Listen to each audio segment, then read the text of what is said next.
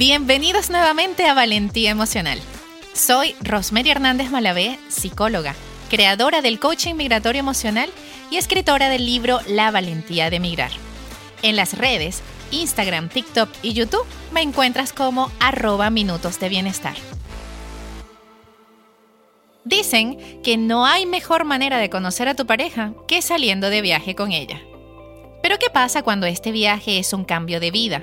No solo algo temporal. Es salir de tu zona conocida. Es sinónimo de crisis personal, de pérdidas, de duelos, de nostalgia e incluso de sensibilidades. Entonces, indudablemente se pondrá a prueba las bases de la relación construidas hasta ahora. En este episodio conversaremos sobre los desafíos que enfrenta una pareja al momento de emigrar porque es bien sabido que mudarse a otro país puede ser una experiencia emocionante, pero también llena de obstáculos y dificultades. ¿Me acompañas en este viaje? En mi libro La valentía de emigrar, dediqué una parte a explicar sobre un fenómeno que sucede en las parejas y que después de emigrar pareciera que un extraño hechizo o maleficio les acompaña porque al igual que tú, yo también conozco muchas historias de parejas que luego de emigrar se separaron. Algunas siendo novios, otras siendo relaciones de muchos años, historias e hijos de por medio. Siempre que se habla de ellos migraron en pareja, nos imaginamos que todo es más fácil, que hay apoyo emocional, económico e incluso apoyo familiar. Se cuenta con alguien de confianza ante posibles situaciones adversas o no planificadas. Y sí, muchas veces es así. Es un gran apoyo contar con esa persona en los momentos más difíciles, donde muchas veces la frustración se apodera de nosotros y de forma inimaginable nos agobia y nos hace creer que no podemos más. Pero también es cierto que cuando se migra en pareja todo es doble. Sí, doble. En un mismo espacio, muchas veces chico, hay sentimientos encontrados de culpa, nostalgias por los que se quedaron, preocupación por la falta de dinero, familias en el lugar de origen que es probable que tengan necesidades distintas. La comunicación deja de ser tan fluida como antes. Nos comenzamos a preocupar y ocupar de nuestras cosas dejando de lado esta relación que parecía ser fuerte. La verdad es que la migración saca a flote lo bueno y no tan bueno de cada uno. Es un proceso que se vive en compañía, pero se sufre en lo individual. No es solo el sueño de crear un futuro en un nuevo lugar, es todo lo que esto conlleva. Cada uno trae consigo una mochila emocional que puede no tener las mismas formas de afrontar los desafíos que se vayan presentando, por lo que al final puede generar distancia entre la pareja, en lugar de cercanía, como se esperaba fuese el plan inicial. Tener una pareja durante la migración no es tan malo. Es real que ayuda a sobrellevar el proceso, sobre todo porque contribuye a combatir el sentimiento de soledad. Sin embargo, trae consigo problemas. Por un lado, los propios de las parejas, como los relacionados con la convivencia, y por otro lado, los derivados de la migración, como tener diferentes opiniones respecto al lugar de residencia, las prioridades, la organización de las finanzas e incluso los proyectos y las ayudas a terceros. Han sido muchas historias de parejas migrantes las que he escuchado desde el 2017. Te quiero compartir dos de ellas. Por supuesto que los nombres han sido modificados y algunos aspectos alterados. La primera historia la titulé Ojo por Ojo.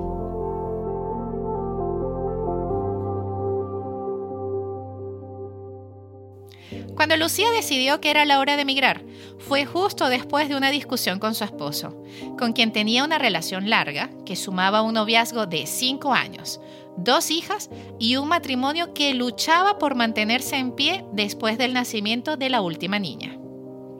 Ambos profesionales, con trabajos estables, vivienda propia, comodidades, algunos lujos y muchas fotos sonrientes, de esas que al publicar la gente piensa que son la familia perfecta. En aquella discusión, por primera vez el esposo de Lucía admitió que tenía una amante y que no esperaba dejarla porque estaba enamorado. Ella sabía que algo pasaba. Lo notó extraño, pero quiso pensar que era ella y sus exageraciones, esas que él siempre le sacaba en cara. Después de aquella confesión, ella reconoció que desesperada dijo que no podía dejar que todos los años juntos, la familia y en especial sus hijas, sufrieran lo terrible de un divorcio. Así que después de varias terapias de pareja, intentos fallidos de ocultar lo que pasaba, le dijo a su esposo que la única manera de salvar su matrimonio era migrando. Pero eso sí, a un país bien lejano. Que si él aceptaba, ella lo perdonaría y dejarían todo al olvido. Así que en menos de cinco meses tenían equipaje, pasajes y todo resuelto. Una nueva vida los esperaba. Al llegar al nuevo país, ese que significaba la salvación para el matrimonio maltrecho que llevaban, hubo felicidad, promesas, fotos sonrientes, niñas felices. Todo marchaba de mil maravillas. Solo que, con el pasar de los meses, las crisis se comenzaron a notar otra vez. Él no conseguía trabajo, pero todos los demás ya tenían sus rutinas. Las niñas en el colegio, y ella pasó de un trabajo a otro con facilidad. Y él sentía rabia, frustración e incluso algo de envidia. Cuando ella regresaba, siempre estaba cansada. Ya no había tiempo para hablar. La rutina, las niñas, sus cosas, todo era prioridad, incluso las nuevas amistades. Lucía brillaba cuando hablaba de su trabajo y de lo feliz que era. Él comenzó a sentir celos y notó algunos cambios en ella. Así que, llevado por la inseguridad, revisó su teléfono. Encontró lo que tanto temía. Lucía, su esposa, la que le prometió una nueva vida en un nuevo país, se acostaba con su jefe. Llevaban solo un par de meses de relación.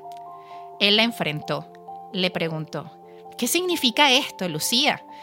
Y ella solo respondió, ojo por ojo. En consulta, escucho con inocencia, quizás, las promesas que se hacen las parejas en modo de desesperación antes de emigrar. Algunas con crisis, heridas, daños, maltratos, abusos, y aún así esperan un milagro que les resuelva sin ningún cambio real lo que sería la crónica de una muerte anunciada.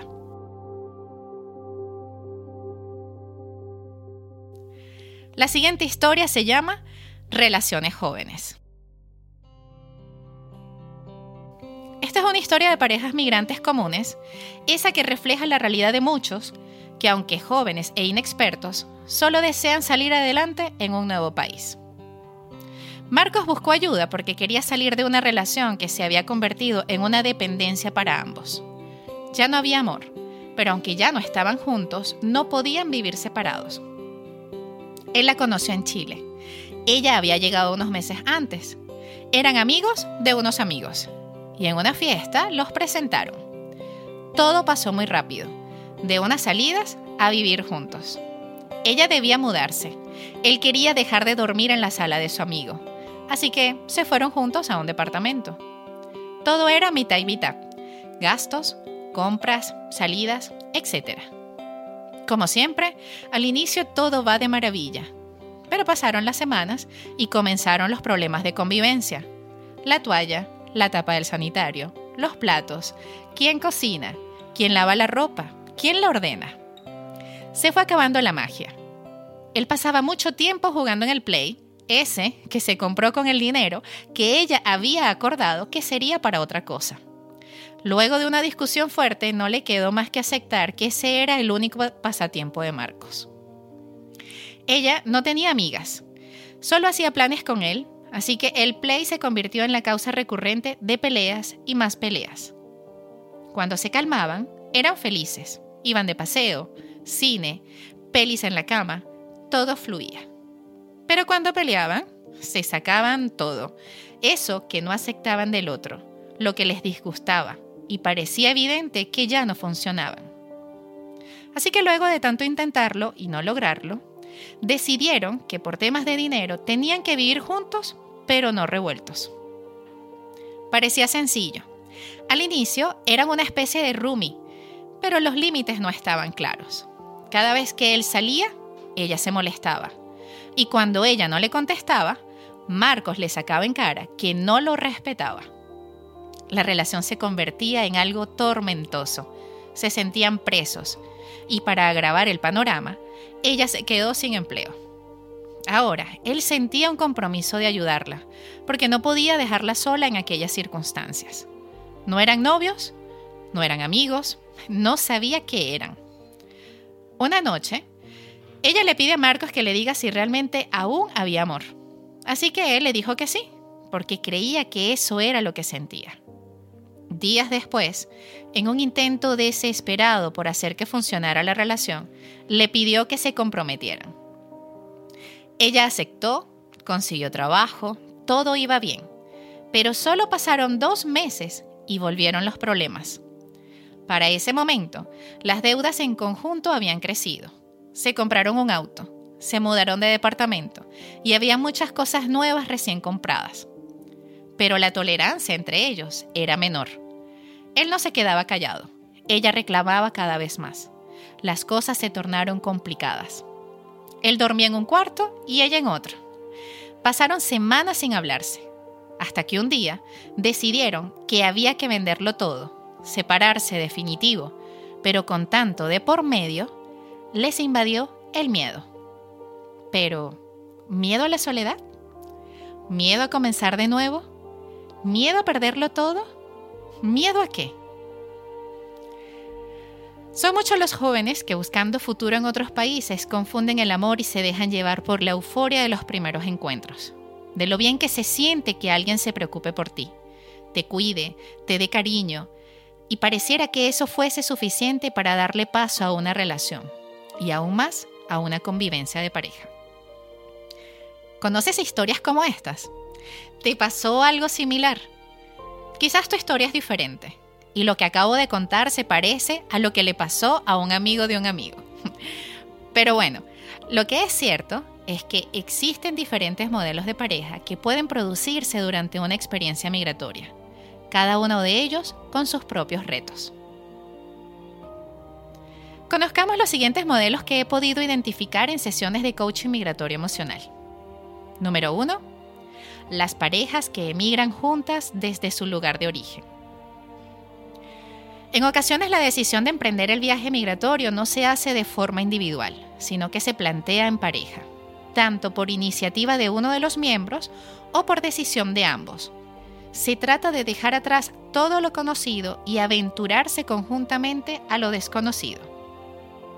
Esto conlleva una gran carga emocional, porque ambos viven el proceso migratorio como individuos, pero además deben tener en cuenta el bienestar de su pareja. Es posible que alguno de los dos no consiga integrarse, tenga dificultades para encontrar un empleo o dominar el idioma, o que simplemente no acepte la nueva realidad y desee regresar. En este punto, la otra persona puede sentirse responsable o culpable porque su pareja está sufriendo. Puede suceder también que uno de los miembros decida poner fin a la relación de manera que la idea de desarrollar un proyecto común en un nuevo país se rompa. Esto puede hacer que ambos se sientan de repente desubicados y que experimenten un sentimiento de no pertenencia al lugar de acogida, sumado al duelo propio de la ruptura. Número 2. Parejas que mantienen su relación a distancia. Cuando un miembro de la pareja toma la decisión de emigrar, puede no ser un buen momento para el otro.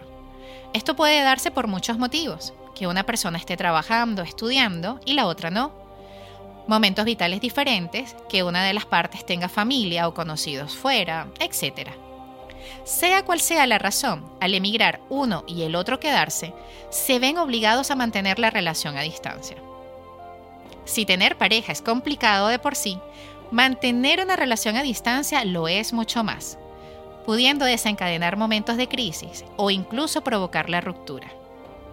Esta es una de las situaciones más difíciles por las que puede transitar una pareja, y es común que aparezcan sentimientos de frustración, miedo o desconfianza.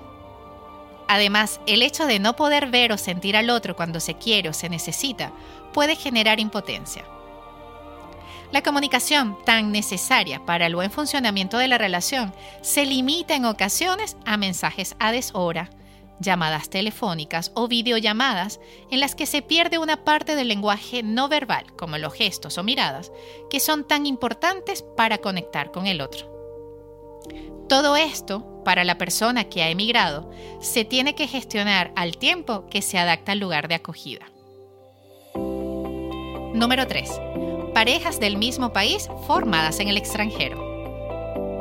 Al vivir en otro país con una cultura e idioma diferentes, por nuestro propio carácter, en general abierto y sociable, y por los sentimientos de vacío y soledad que a veces experimentan en el extranjero, es habitual que como emigrantes tratemos de conectar con personas de nuestra misma cultura, para sentirnos más comprendidos, arropados y en definitiva, como en casa. Esto aplica también a las parejas, lo que provoca que se creen parejas del mismo país formadas en el extranjero. El reto de estas parejas está en encontrar en el otro características que les unan más allá del vínculo que tienen por su condición de migrantes. Aquí puede producirse momentos claves relacionados con la decisión de retornar o de irse a otro país. Puede ser que uno de los miembros quiera regresar y el otro no, o al menos no en ese momento. También puede suceder que cada uno tenga planes futuros diferentes y no haya un consenso. Número 4. Parejas de diferentes países formadas en el extranjero.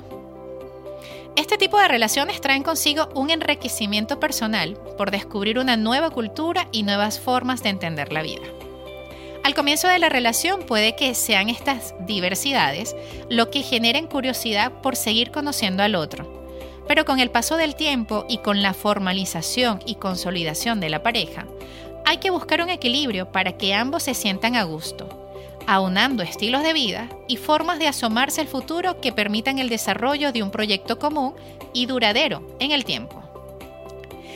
En definitiva, todas las modalidades de relación que se viven en la emigración tienen sus propios problemas y requieren de un esfuerzo mayor por ambas partes para superar las dificultades y retos que tienen por delante. Ahora, hay una alta probabilidad o riesgo de tener una relación tóxica a causa de la migración. El sentimiento de soledad en los y las migrantes es uno de los más frecuentes. Suelen cerrar emociones desagradables como angustia, tristeza o vacío interior. El malestar que estas emociones generan hace que muchas personas se refugien en el apoyo social, lo que lleva en ocasiones a empezar relaciones que son perjudiciales por el nivel de toxicidad que se da en ellas. Al estar en un momento de fragilidad y vulnerabilidad personal, resulta más fácil vincularse a otra persona para combatir esa soledad o ese vacío que experimentan sin darse cuenta de que la persona que les acompaña solo cubre dicha necesidad de una forma superficial. Con el tiempo puede aparecer la falta de autoestima, la sensación de coerción de la libertad, miedo a que el otro se enfade, aislamiento social, etc. En mi opinión, estas relaciones se convierten en un momento de vida del migrante en una tabla salvavidas, que luego su costo emocional es muy elevado y salir de ellas les afecta mucho más de lo que son inicialmente conscientes. El panorama de las relaciones de parejas migrantes no es necesariamente catastrófico, pero es importante que existan algunas condiciones en la relación que permitirán surfear un poco mejor las crisis que se enfrentan. Y para mí, estas son comunicación, responsabilidad, compromiso y metas en común. A lo largo de la relación, las parejas se convierten en compañeros de vida, mejores amigos y cómplices. Es por eso que es necesario mantener la fase de enamoramiento con todos los químicos agradables que se generan para que la buena actitud los acompañe, incluso durante los momentos más difíciles. La confianza en el otro, la transparencia y sinceridad dan sus frutos. Si ya han formado juntos un camino y construido las bases de respeto y amor, entonces tienen el camino asegurado. Quizás hasta ahora no te has visto identificado, así que te comparto otros desafíos que también enfrentan las parejas al migrar. Número 1. La falta de apoyo social. Al llegar a un país desconocido, las parejas pueden sentirse solas y aisladas, sin contar con una red de apoyo que les brinde contención emocional y práctica. Esto puede generar estrés, ansiedad y depresión, así como dificultades para integrarse a la sociedad donde ahora están residiendo. Número 2. La pérdida de identidad. Al migrar, las parejas pueden experimentar una crisis de identidad al tener que renunciar a una parte de su cultura, sus costumbres y sus valores.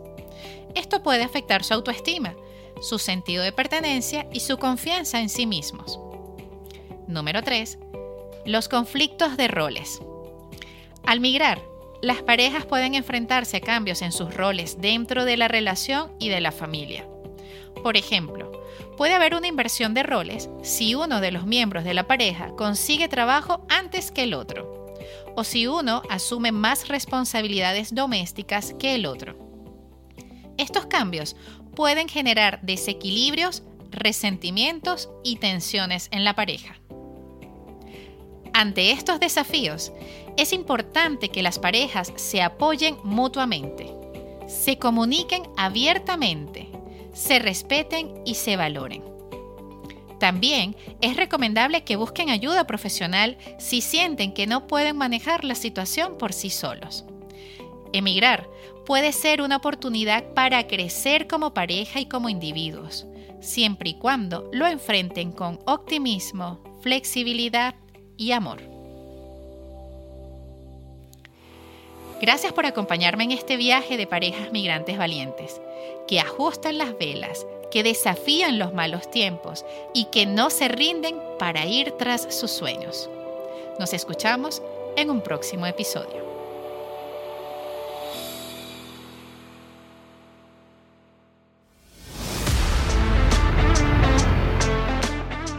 Recuerda darle clic al botón seguir. Comparte con más personas para que se enteren de este contenido. Déjame tus comentarios, dudas o consultas en Instagram, arroba minutos de bienestar guion bajo dos veces, o en mi canal de YouTube, Minutos de Bienestar. Para sesiones psicológicas y asesorías de coaching migratorio emocional, ingresa a www.minutosdebienestar.com. Soy Rosemary Hernández Malavé, psicóloga, creadora del coaching migratorio emocional y escritora del libro La valentía de migrar. Nos escuchamos en el siguiente episodio.